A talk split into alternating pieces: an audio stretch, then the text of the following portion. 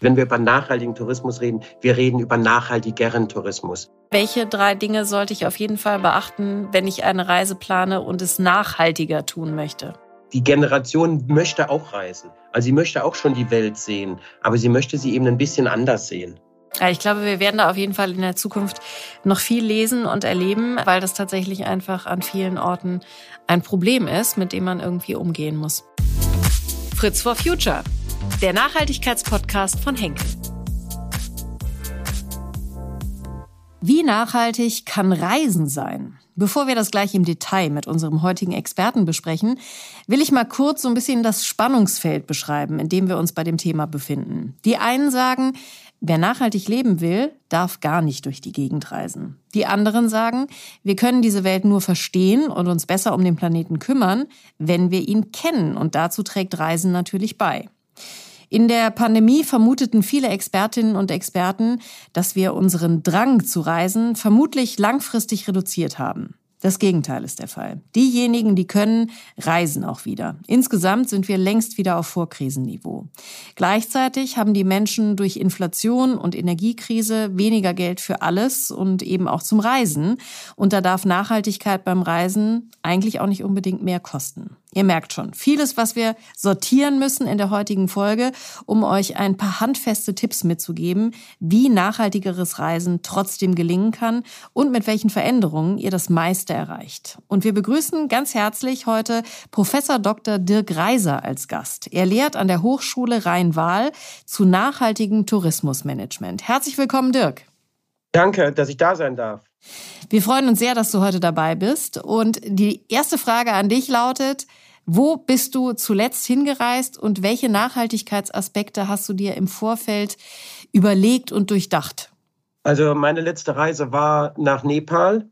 Ich bin dort auf einer Konferenz gewesen, wo ich über das Thema Toilette und Tourismus referieren durfte. Und ich habe mir vorher Gedanken gemacht, insbesondere über Dinge, zum Beispiel, ich habe Zug zum Flug genommen. Der Flug war von Frankfurt aus. Das heißt, ich wollte nicht fliegen von Düsseldorf nach Frankfurt, sondern habe da schon mal den Zug genommen.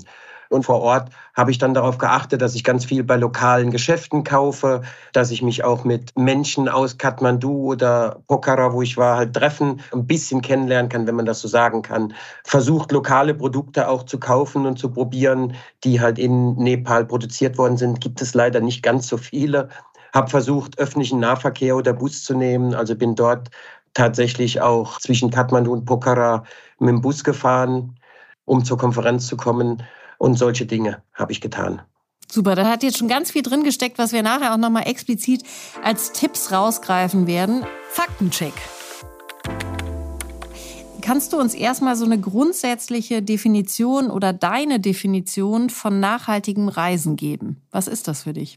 Im Generellen sind so mindestens drei, eher vier Bereiche, die für die Nachhaltigkeit wichtig sind. Also das heißt, dass man seine Einflüsse in diesen Bereichen minimiert und den Nutzen optimiert. Und dieser Bereich ist dann zum Beispiel, wie geht man mit der Kultur um? Also was passiert da mit den Menschen, wenn ich dahin reise? Nutze ich die aus oder nutze ich die nicht aus? Also das ist der, so der erste Bereich. Nachhaltigkeit ist sozial. Das zweite ist ökonomisch. Wo gibt denn das Geld hin? Wie eben bei dem Beispiel eben auch schon klar, das soll bei der lokalen Bevölkerung ankommen. Also Geld vom Tourismus soll dort auch ankommen. Das dritte ist die Umwelt. Das heißt, wenn ich irgendwo hinreise, zum Beispiel mit dem Bus nehmen, dann sollte man die Umwelt so wenig belasten wie möglich. Und den vierten Bereich, den man so ein bisschen mit einschließen könnte, wäre unter Umständen die Politik, weil die den Rahmen setzen. Das ist natürlich ein bisschen schwieriger in dem ganzen Zusammenhang. Den können wir nicht als Reisende nicht beeinflussen. Aber das ist so der vierte Bereich. Aber generell wichtig ist natürlich, wenn wir über nachhaltigen Tourismus reden, wir reden über nachhaltigeren Tourismus, weil dieses Endziel nachhaltiger Tourismus ist in allen Lebensbereichen, nicht nur im Reisen, extrem schwierig erreichbar nur wir können gar nicht existieren, ne? ohne auch Emissionen zu verursachen. Und das liegt einfach im System und in der Natur letztendlich natürlich auch ein Stück weit. Mich würde interessieren, wenn wir jetzt mal Pauschaltourismus vergleichen mit Individualreisen. Wo lässt sich deiner Meinung nach mehr Einfluss nehmen auf das Thema Nachhaltigkeit?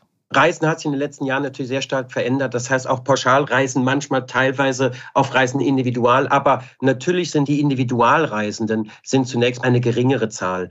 Wenn wir im nachhaltigen Tourismus wirklich was erreichen wollen, müssen wir tatsächlich überlegen, auf den Pauschaltourismus einzuwirken. Und auch als Kunde, als auch als Staat oder als Unternehmen ist der Pauschalreisemarkt der größte Ansatzpunkt, um wirklich große Erfolge zu erzielen, was Nachhaltigkeit angeht. Das ist äh, vollkommen nachvollziehbar. Jetzt ist die Frage, wie kann ich denn Einfluss nehmen? Also wenn ich jetzt eine Pauschalreise buche und mir das Thema Nachhaltigkeit wichtig ist, wo sind da überhaupt äh, Punkte oder Hebel, die ich nutzen kann? Es gibt relativ viele. Manche sind natürlich mit etwas Mühen verbunden. Also der Einfluss fängt damit an, mit welchem Reiseunternehmen man unterwegs ist. Es gibt Reiseunternehmen, die halt nachhaltiger operieren als andere. Man kann dazu selbst bei den entsprechenden Reiseunternehmen darauf achten, was ist das denn für ein Angebot. Teilweise gibt es so ein grünes Blatt, wo man sehen kann, die erfüllen gewisse Kriterien der Nachhaltigkeit. Also man kann da auch darauf achten, die Reise selber, ist die denn nachhaltig? Man kann gucken, von wo aus fliegt man denn? Da hat man ja durchaus auch Entscheidungsmöglichkeiten. Fliegt man oder fliegt man vielleicht auch gar nicht, sondern fährt mit anderen Verkehrsmitteln hin. Man hat schon viele Möglichkeiten. Natürlich der Kunden selber, wenn er reist, will nicht zu viele Informationen haben. Und da sind sicherlich Zertifizierungen eine ganz gute Möglichkeit, die man sich anschauen kann. Also auch für ganze Reiseunternehmen wie auch einzelne Angebote innerhalb der Reise, die ich machen möchte, sei das das Hotel oder die Fluglinie. Die Größe des Hotels, ist das was, was entscheidend ist? Also sind kleinere Hotels prinzipiell besser? Nein, das kann man so nicht sagen. Wenn wir so viele Reisende haben, also 1,5 Milliarden internationale Tourismusankünfte 2019, dann können die nicht alle in kleinen Hotels übernachten. Das geht überhaupt nicht. Von daher ist es natürlich wichtig, den Ansatz auch bei großen Hotels und großen Hotelketten zu suchen und dort sagen, okay, wir müssen nachhaltiger werden. Liegt sehr oft ja auch im Eigeninteresse der Unternehmen. Und hilft Nachfragen auch an der Stelle? Also du hast ja schon gesagt, es ist manchmal auch mit Mühen verbunden. Macht es auch Sinn, quasi bei den Anbietern von Pauschalreisen oder auch bei einzelnen Hotelketten konkret nachzufragen? Was tut ihr denn in dem Bereich? Als Einzelner hat das natürlich zunächst mal kaum eine Auswirkung, aber wenn das natürlich immer wieder Leute nachfragen oder gewisse Angebote auch nicht mehr buchen, weil die sagen, nee, das will ich nicht, dann wird das natürlich irgendwann eine Auswirkung haben und das Unternehmen das Verhalten dementsprechend ändern. Also entweder auf dem Reiseunternehmenlevel oder auf dem einzelnen Unternehmen wie Hotel. Also ja, ich denke, Nachfragen hilft auf jeden Fall, Fragen stellen, um zu sagen, das ist mir als Kunde wichtig und daher frage ich nach. Und wenn das genügend Menschen dann auch machen, wird da irgendwann auch gewisser Druck entstehen oder vielleicht auch, dass jemand sagt, okay, stimmt, wir sollten da was machen, weil das beeinflusst unsere Kunden. Ja, absolut. Du hast jetzt auch das Thema Labels oder Zertifizierungen schon angesprochen. Das finden wir natürlich in jedem Bereich, auch wenn es um Nachhaltigkeit geht. Wie sieht es im Tourismusbereich aus? Welchen Zertifizierungen kann man da vertrauen oder worauf sollte man achten? Also zunächst mal gibt es natürlich relativ viele. Es gibt tatsächlich eine Veröffentlichung, die sich genau damit beschäftigt, mit dem Label-Dschungel. Und das macht es natürlich für den Kunden extrem schwierig, weil der dann irgendwann abschaltet und sagt, nee, da habe ich keine Lust drauf. Also das ist mir jetzt zu viel. Aber es gibt natürlich Zertifizierungen, die ein höheres Ansehen haben, insbesondere die die Kriterien erfüllen des Sustainable World Tourism Council. Es gibt Unternehmen, die sich nur damit beschäftigt haben, Zertifizierungen zu zertifizieren im Prinzip. Und das ist eben eine Organisation davon. Und die Zertifizierung, die diese Kriterien erfüllen, haben tatsächlich einen Standard, der in der Wissenschaft oft als akzeptabel angesehen wird. Das mag dann Tourzert sein, Green Globe 21, die erfüllen dann halt diese Kriterien. Und das wird oft als Grundlage benutzt. Super, großartig. Da werden wir auf jeden Fall auch nochmal einen Link in die Shownotes reinpacken, dass man sich das auch entsprechend nochmal durchlesen und nachlesen kann. Wie geht's besser? Tipps Lass uns mal so eine Top 3 der größten Hebel mitgeben an unsere Zuhörenden. Ich würde eigentlich gerne mal das Beispiel bringen, wo du das vielleicht gut dran erklären kannst. Wenn ich jetzt sage, ich fliege für vier Tage auf die Malediven. Was ist daran irgendwie nicht so gut, beziehungsweise was würdest du daran ableiten? Welche drei Dinge sollte ich auf jeden Fall beachten, wenn ich eine Reise plane und es nachhaltiger tun möchte? Also vier Tage Malediven ist natürlich zunächst mal wirtschaftlich wie auch äh, umwelttechnisch ein Desaster, das man nicht machen sollte. Also vier Tage heißt natürlich ich habe die Emissionen, die ich in diesen vier Tagen produziere, sind enorm hoch. Also mein CO2-Fußabdruck für diese vier Tage ist enorm. Und deswegen ist der erste Ansatz, man sollte vielleicht länger dort bleiben, um diese Emissionen eben auf einen größeren Zeitraum zu verteilen und den CO2-Fußabdruck zu reduzieren. Das andere ist natürlich die Kosten einen persönlich für vier Tage. Gut, das spielt dann wahrscheinlich keine Rolle in diesem Falle. Aber das ist auch ein Aspekt. Und natürlich auch, wenn man darüber nachdenkt, vier Tage, kann ich die Kultur kennenlernen? Kann ich das Land kennenlernen? Oder warum mache ich das überhaupt? Das heißt, wenn man auch sozial nachhaltig sein will und vielleicht, also Malediven ist jetzt kein so gutes Beispiel dafür, aber in ein Land reist und wirklich was auch von dem Land sehen möchte und kennenlernen möchte, dann sind vier Tage einfach zu wenig. Also das sind so die, die größten Einflussfaktoren. Und die lokalen Produkte hast du da ja auch nicht. Das muss ja alles hingebracht werden. Also das ist ja auch noch nicht mal gegeben an der Stelle. Deswegen habe ich explizit auch die Malediven rausgesucht für dieses Beispiel. Also das Erste, wo man hingucken kann, ist, glaube ich, das Transportmittel. Ist natürlich immer abhängig davon, wo man hinreisen will. Insofern, das hast du ja schon erwähnt. Das Zweite ist dann wirklich, so hast du es ja gerade auch nochmal gesagt, die Dauer des Aufenthaltes. Ne? Also wenn ich wirklich weit wegreise, dann sollte man da auch eine ganze Weile verbringen und eben nicht nur wenige Tage. Und letztendlich auch die soziale Nachhaltigkeit und wirklich die Welt kennenlernen geht natürlich nur, wenn man auch die Kultur kennenlernt an dem jeweiligen Ort. Und insofern auch dazu braucht es natürlich wieder Zeit, aber da braucht es natürlich auch die Offenheit. Also das sind so deine Top drei, richtig? Ja, gerade auf den Malediven, was man dann an Geld ausgibt. Wo bleibt das Geld? Das heißt, das Geld wird für den Flug und die Unterkunft bezahlt und vor Ort bleibt bei vier Tagen eben relativ wenig dann. Hm. Ja, das ist auch nochmal ein wichtiger Aspekt. Was ist denn eigentlich so der größte Nachhaltigkeitsquatsch beim Thema Reisen, der dir jemals begegnet ist? Wo du gesagt hast, äh, Leute, nee. Ich weiß, es gab ein Reiseunternehmen, das hatte eine Reise nach Mallorca angeboten. Da ging es dann auch um Nachhaltigkeit und so weiter. Und sie haben dann als Zusatzbonus einen freien Helikopterrundflug über Mallorca angeboten. Nicht so gut, ne? Nee, nein, nein. Oder das größte Schwimmbad der Welt, das in Chile ist, ist ein Kilometer lang. Da werden Segelregattern drauf durchgeführt. Da sind ganz viele Hotels. Das Meer ist ungefähr 200 Meter entfernt. Ja. Ich meine, allein die Filteranlage zu säubern von diesem Pool kostet eine Million.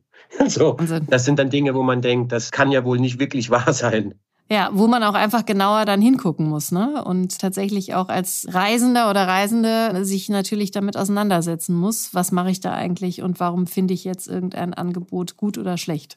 Lass uns auch noch mal so auf die aktuellen Entwicklungen. Ich habe das ja eingangs schon so ein bisschen auch benannt, wo wir gerade so stehen beim Thema Reisen. Aber du bist da über die Trends und die Entwicklungen natürlich noch viel besser informiert und du unterrichtest vor allen Dingen an der Uni ja auch junge Menschen. Was würdest du sagen, wo liegen die Unterschiede zwischen den Generationen, wenn es um das Thema nachhaltiges Reisen geht oder grundsätzlich auch die Ansprüche an Reisen? Ich weiß nicht, ob es wirklich eine große Veränderung geben wird. Wenn ich meine Studierenden frage, was ist denn mit Fliegen, wollt ihr nicht mehr fliegen? Die sagen, nein, wir wollen fliegen. Das heißt, das denke ich, wird sich nicht verändern. Es wird sich aber verändern, vielleicht wie oft sie fliegen, wie lang sie in Urlaub fahren. Es wird sich verändern, dass sie vielleicht auch öfter andere Verkehrsmittel nehmen oder Alternativen wie beispielsweise das Segelboot oder ähnliches. Also ich denke, es wird Sachen geben, aber die Veränderungen werden sehr, sehr langsam sein. Die Generation möchte auch reisen. Also sie möchte auch schon die Welt sehen, aber sie möchte sie eben ein bisschen anders sehen. Wie stehst du denn eigentlich dazu? Also ich sagte das ja eingangs auch, ne? es gibt halt Menschen, die sagen, nachhaltig reisen geht gar nicht, das ist dann eben nicht Reisen. Warum bist du pro Reisen? Also erstmal, weil das Reisen was Tolles ist. Ich persönlich bin in meinem Leben gerade als junger Mensch ganz wenig gereist, weil das einfach finanziell nicht möglich war. Und als ich das dann kennengelernt habe, fand ich die Faszination von Natur, von anderen Menschen, etwas zu sehen, was anders ist als bei mir. Das ist schon mal der erste Grund, dass Reisen ein tolles Erlebnis ist und was Fantastisches. Und zweitens, Reisen gehört auch zum Mensch dazu. Ich meine, wir sind auch evolutionär immer gereist. Also auch wenn das teilweise erzwungen war, aber wir sind immer gereist. Und deswegen sehe ich Reisen auch mit als eines der Grundbedürfnisse der meisten Menschen an. Die möchten reisen, die möchten Sachen sehen. Und deswegen bin ich auch pro Reisen und habe Schwierigkeiten, wenn Leute eben sagen, wir sollten aufhören zu reisen, auch wenn das natürlich von Ort zu Ort unterschiedlich betrachtet werden muss. Es gibt sicherlich Orte, wo man sagen muss, ja, da sollten vielleicht weniger Leute hinreisen. Total. Äh, darüber sprechen wir auch gleich noch über Overtourism, den du gerade auch schon angeteasert hast. Aber lass uns auch noch mal kurz bei dem Thema der Art zu reisen bleiben. Ne? Also du hast ja auch auf äh, früher verwiesen. Klar, die Menschen sind immer schon gereist. Es war aber natürlich auch äh, beschwerlicher wohingegen es heute natürlich vielen Menschen sehr gelegen kommt oder Urlaub eben auch bedeutet, sich quasi von jetzt auf gleich irgendwo hinzubeamen oder schnell mit einem Flugzeug da zu sein und dann halt irgendwie zwei Wochen am Strand zu liegen und sich zu entspannen. Ne? Das ist halt so eine ganz andere Form von Reisen, als Reisen halt früher war. Und ich habe gerade selber eine Zugreise zum Beispiel von Berlin nach Krakau gemacht und habe wieder mal entdeckt, dass dieses zu sehen, wie sich die Landschaft verändert, also wirklich auch in der Geschwindigkeit, in der man dann halt so ankommt mit dem Zug, eine ganz andere Empfindung hervorruft und Reisen einfach anders macht. Also was würdest du sagen, wo liegen in der anderen Form des Reisens und in einer nachhaltigeren Form vielleicht auch Vorteile oder Dinge, die uns da begegnen können? Also ein paar Sachen hast du jetzt ja schon angesprochen. Also Zugreisen ist natürlich ein Aspekt, der immer wieder wichtiger wird. Ich meine, wir haben jetzt zum Beispiel nochmal den Aufbau der Seidenstraße, also dass man mit der Schiene praktisch von China nach Hamburg fahren kann. Ich glaube, den Aspekt des Langsamsreisens, sich selbst wie auch wiederentdecken, vielleicht auch sich versichern seines Platzes in dieser Welt und auch wie wichtig oder wie unwichtig wir als Menschen sind. Also ich glaube, das nachhaltige Reisen und natürlich was auch dazu gehört, man fühlt sich ja auch besser. Man lernt Menschen vor Ort kennen. Man hat das Gefühl, ja, man trifft auch Menschen, die, die authentisch sind und nicht irgendwie nur was für den Tourismus machen. Also nur deswegen, weil ich da eine Dienstleistung in Anspruch nehme. Also ich, denke, da gibt's ganz viele Aspekte und zur gleichen Zeit natürlich auch den Umweltaspekt. Hoffentlich schütze ich die Umwelt mit dem, was ich mache. Also ich denke, da bietet das nachhaltige Reisen einfach ganz viele Möglichkeiten. Aber auch da muss man natürlich auch öfter sich das Detail angucken. Absolut richtig. Aber schön, dass du da auch noch mal so ein paar weitere Beispiele geliefert hast, weil ich bin wirklich großer Fan davon, auch diese Erfahrungen zu machen. Wie geht's weiter? Das Thema Overtourism, wie es so schön heißt, da wollte ich jetzt auf jeden Fall nochmal mit dir drüber sprechen. Das ist halt dieses Phänomen, dass wir einfach an bestimmten Orten auf dieser Welt, teilweise auch, weil sie in irgendwelchen Filmen vorkommen oder aus anderen Gründen, ganz, ganz viele Menschen dahin wollen und dann natürlich vor allen Dingen zur Reisezeit, zur Urlaubszeit sich dann da wirklich Massen durch die Straßen oder durch die Landschaft bewegen. Wo ist das vor allen Dingen ein Problem oder vielleicht hast du mal so ein, zwei Beispiele, wo wir auch absurde Bilder sozusagen in der letzten Zeit schon gesehen haben, in der jüngsten Vergangenheit? Also zunächst mal Overtourism, da gibt es unterschiedliche Meinungen zu. Also es gibt durchaus Wissenschaftler, die sagen, es gibt kein Overtourism, es gibt nur Missmanagement. Also dass es eher ein Managementproblem ist als ein Tourismusproblem. Aber es gibt da viele Beispiele für. Das, was immer wieder genommen wird, ist Venedig. Venedig hatte zum ersten Mal mehr Betten für Touristen als für Einwohner. Man sieht das Bild der Kreuzfahrtschiffe, die nach Venedig reinfahren, die die, die Gebäude überragen. Venedig wird oft dann auch manchmal als Disneyland bezeichnet. Also touristisches Disneyland. man muss ja immer überlegen, Venedig ist eine Weltkulturerbestadt. Das heißt, eigentlich, dass wir Weltkulturerbe haben, geht teilweise auch auf Orte wie Venedig zurück. Und der Ort wird jetzt halt tatsächlich sehr stark frequentiert. Insbesondere ein großes Problem in Venedig sind dann natürlich auch Tagestouristen, wo dann jetzt ein Geld drauf erhoben wird, dass äh, pro Tagestourist, dass die dann fünf Euro oder zehn bezahlen, was natürlich meiner Meinung nach kaum eine Auswirkung hat, solange das nicht wirklich ein substanzieller Betrag ist. Also Venedig ist sicher ein gutes Beispiel. Man hat das in Amsterdam Amsterdam, die beispielsweise dann auch Dinge geschlossen haben, wie Airbnbs nicht mehr erlaubt haben, die gesagt haben, nee, wir wollen das nicht mehr, weil das lockt nur noch mehr Menschen an. Man hat Hallstatt in Österreich, wo das eine Filmkulisse war, in China und auch in China nachgebaut worden ist, aber wo heute so viele Tagestouristen kommen, dass wir dort ein Verhältnis, ich glaube, von 1 zu 200 haben, teilweise was Touristen zu Einheimischen angeht. Also eine klare Überlastung der Infrastruktur, eine klare Überlastung dessen, was eben die Einheimischen tatsächlich hinnehmen können und ohne verdrängt zu werden aus ihrem eigenen Ort. Es gibt ja auch diese unglaublichen Bilder von irgendeiner Bergspitze, wo die Menschen wirklich so Schlange stehen, um ganz oben dann ein Foto zu machen. Und das Foto, glaubt man dann, ist mit den Menschen alleine umringt von Natur entstanden. Letztendlich stehen aber ganz viele in der Schlange, die dann auch das Foto machen wollen. Also das hat natürlich mit dem ursprünglichen Erlebnis, was man sich davon verspricht, auch nichts mehr zu tun. Ne? Also das ist ja auch dann kein schönes Gefühl, da zu sein. Oder also eigentlich ist es interessant, dass Menschen das dann trotzdem machen wollen. Genau, aber eigentlich spielen natürlich Social Media eine unglaublich große Rolle. Gesehen zu werden, der Ort, an dem man ist, es soll auch allein sein. Da werden alle anderen Menschen werden dann weggedrückt. Aber es ist halt so ein Bedürfnis, dort gewesen zu sein, wo alle sind. Also ich glaube, man denkt, okay, das muss toll sein, weil da wollen alle hin, also will ich da auch hin. Früher hat man tatsächlich zu Beginn des Tourismus ging es dann, dass die Menschen dorthin gereist sind, wo die Könige hingereist sind. Also dann kam zuerst der Adel und dann kam in Anführungszeichen das normale Volk, das dann dahin gereist ist. Ja, die Frage ist ja, was man dem entgegensetzen kann. Ne? Also du hast ja gerade schon so ein paar Beispiele gesagt. Man kann halt quasi Eintrittsgelder verlangen. Ich habe auch kürzlich einen Artikel darüber gelesen, dass auch attraktive Angebote gemacht werden außerhalb der Spitzenzeiten. Also dass gerade Museumsbesuche oder sowas dann vergünstigt angeboten werden zu Tageszeiten oder auch zu Wochentagen, wo halt nicht so viele Menschen da sind. Was gibt es sonst noch für Lösungen, wie man damit auch umgehen kann, ohne natürlich auch alle Touristen zu vergraulen, weil viele dieser Orte leben natürlich auch vom Tourismus. Also im Generellen sagt man, es gibt harte und weiche Maßnahmen. Harte sind halt Gesetzgebungen. Also das wäre dann zum Beispiel, wenn man sagt, okay, wir beschränken die Zahl. Es gibt Tracks in Neuseeland, da dürfen maximal pro Tag 200 Menschen drauflaufen. Das heißt, das muss man buchen. Und wenn die 200 voll ist, ist der Tag voll. Dann kriegt man nichts mehr. Das ist eine relativ harte Maßnahme. Und dann gibt es halt weiche Maßnahmen. Das, was du besprochen hast, auch teilweise. Man kann auch zum Beispiel das Marketing einstellen für einen Ort. Man kann natürlich auch zum Beispiel über Schilder, Beschilderung, kann man Leute in andere Gebiete locken. Es gibt tatsächlich Möglichkeiten. Für manche Orte ist es allerdings, da die so ein hohes Bekanntheitsgrad haben, extrem schwierig, das zu machen. Da wird man wahrscheinlich um Begrenzungen in irgendeiner Form nicht drum kommen und aufhören müssen, eben nur den ökonomischen Ertrag des Tourismus zu maximieren.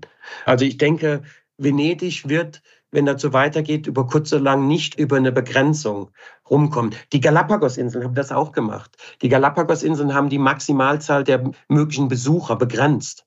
Ist allerdings nie eingehalten worden. Also das ist dann das nächste Problem. Es gibt die Cookinseln in der Südsee, die haben die Zahl der Ankommende begrenzt über die Anzahl der Flüge, die sie erlaubt haben. Das heißt, man kann auch Maßnahmen machen, die nicht so offensichtlich sind, wo man sagt, okay, es kommen pro Tag nur zwei Flugzeuge hier rein, die haben diese Größe, maximale Kapazität an Passagieren. Und danach ist Schluss. Andere kriegen keine Landeerlaubnis. Ja, ich glaube, wir werden da auf jeden Fall in der Zukunft noch viel lesen und erleben, weil das tatsächlich einfach an vielen Orten ein Problem ist, mit dem man irgendwie umgehen muss. Wenn du abschließend noch mal so eine Lanze brechen müsstest für das Thema nachhaltiges Reisen, was ist deiner Meinung nach oder deiner Erfahrung nach der größte Gewinn, den du selber gemacht hast, dadurch, dass du dir über viele Themen, wie du es nachhaltiger gestalten kannst, das Reisen Gedanken gemacht hast? Das ist gar keine einfache Frage, weil oft fühlt man sich ja schon nicht sehr konsequent, wenn man reist. Also ich ja auch, weil ich fliege dann ja auch.